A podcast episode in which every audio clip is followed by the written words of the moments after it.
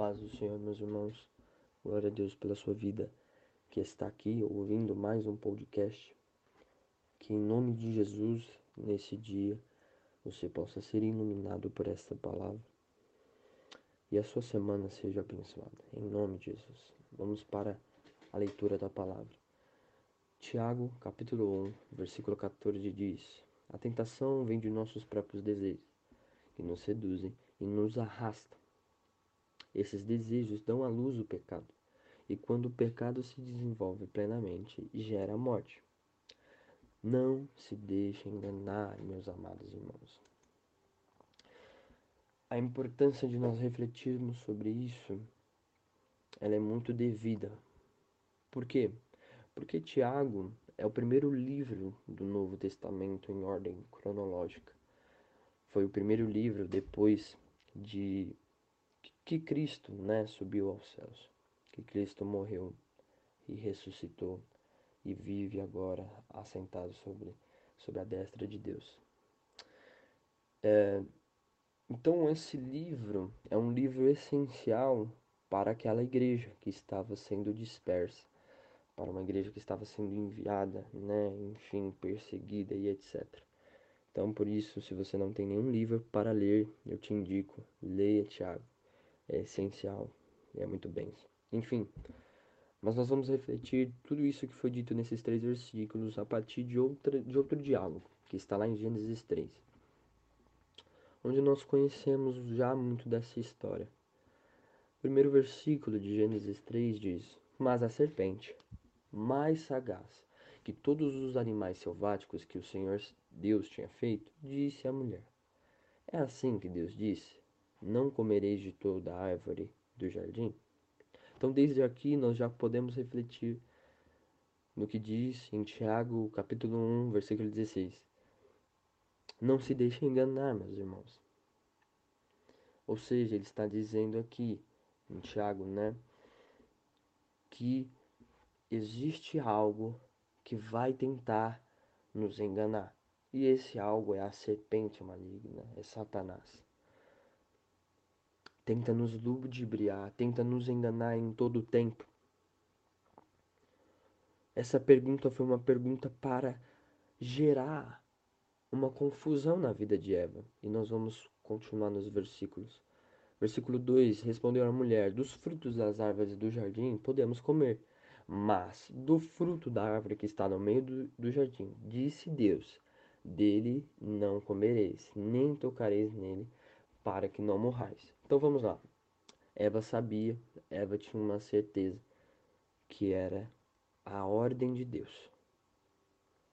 Mas a serpente disse à mulher, versículo 4: É certo que não morrereis, porque Deus sabe que no dia em que dele comerdes o fruto, se vós abrirão, se vos abrirão os olhos, e como Deus, sereis conhecedores do bem e do mal versículo 6, vendo que a, que, a, que a árvore, vendo a mulher que a árvore era boa para se comer, agradável aos olhos, e a árvore desejável para dar entendimento, tomou-lhe do fruto e comeu e deu também ao seu marido, e ele comeu. É muito importante a gente ver, hum, a gente ler a Bíblia sem ter um pré-conceito, uma pré-certeza do que já ouvimos de outras pessoas. Nós achamos que Eva e Adão sempre desejaram aquela árvore, mas foi a partir desse diálogo que ela desejou. E eu posso afirmar a partir do versículo 6 que diz: Vendo a mulher que a árvore era boa, ou seja, ela viu naquela hora, se tornou boa por causa desse diálogo, por causa do que foi gerado no coração dela. Essa não é a rema da palavra, mas tome muito cuidado com o que você ouve, tome muito cuidado com o que você deixa entrar no seu coração, porque pode mudar as verdades de Deus. Vendo a mulher que a árvore era boa para se comer, agradável aos olhos, e árvore desejável, tomou-lhe do fruto. Ou seja, entrou um desejo nela. Em outras versões é, mais recentes dizem e abriu o apetite de Eva. É uma versão bem diferente, né? Mas a gente vai começar a refletir qual é o tipo, é, qual é o nosso apetite. O apetite é um desejo por algo. O apetite é um desejo necessário. Ou seja, quando eu estou com apetite, eu preciso me saciar de alguma forma. E a pergunta já nessa metade de palavra é: qual tem sido o seu apetite nesses dias? Você tem um apetite para a palavra? Você tem um apetite para orar? Você tem um apetite para jejuar? É, também tem que ter. Lá em Filipenses capítulo 3 diz, a partir do 19 mesmo, diz: Estão rumando para a destruição. O Deus deles é o seu próprio apetite. Está falando de pessoas que dizem que têm uma boa conduta, né? Mas na verdade são inimigos cru da cruz. Porque vivem do seu próprio apetite e vangloriam-se de coisas vergonhosas e pensam apenas na vida terrena um dos primeiros fatores daquele que serve o apetite é se vangloriar e só pensar naquilo que é terreno. Por isso, reflita: você é essa pessoa? Você é esse tipo de pessoa? 2 Pedro, capítulo 2, no versículo 14, diz: Cometem adultério com os olhos e abrigam um desejo insaciável de pecar.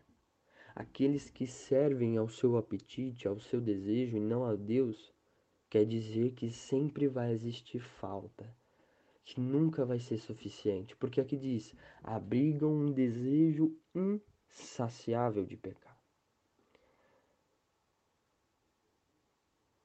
Quando nós servimos o apetite, nós dizemos que Jesus e toda a sua obra não é suficiente para nós.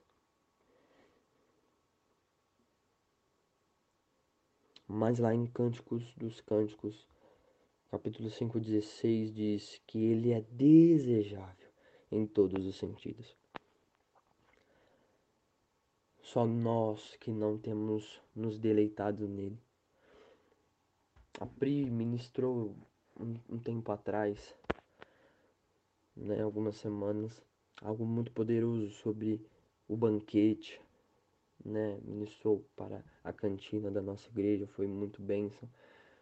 E isso confirmou essa palavra de que muito do que nós nos alimentamos diz sobre o nosso apetite. E muito sobre e, e muito do que diz sobre apetite diz sobre os nossos desejos mais profundos.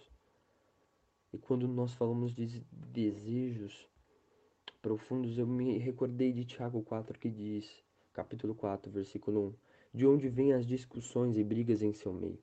Acaso não procedem dos prazeres que guerreiam dentro de vocês?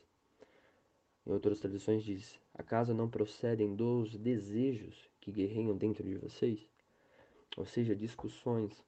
Esse capítulo vai dizer que é, nós lutamos, batalhamos para ter o que nós temos, mas não conseguimos porque nós não pedimos. E quando pedimos, os nossos motivos são errados.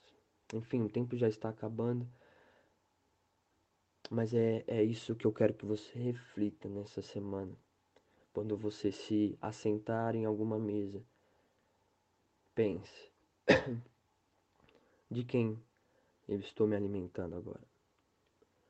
Você tem se assentado à mesa dos escarnecedores e comido da, da comida deles? Ou você tem feito como Daniel, que chega na Babilônia e não come das iguarias do, do, do rei, não come do banquete do rei e permanece forte, permanece em vigor? Meus irmãos, comam do Senhor. Meus irmãos, recebam do Senhor, se assente na mesa dele, come do seu banquete. porque Ele é nosso pastor e nada nos faltará. Em nome do Senhor Jesus, não vamos servir aos nossos, aos nossos desejos e muito menos ao nosso apetite. Que o Senhor te abençoe em nome de Jesus. Amém.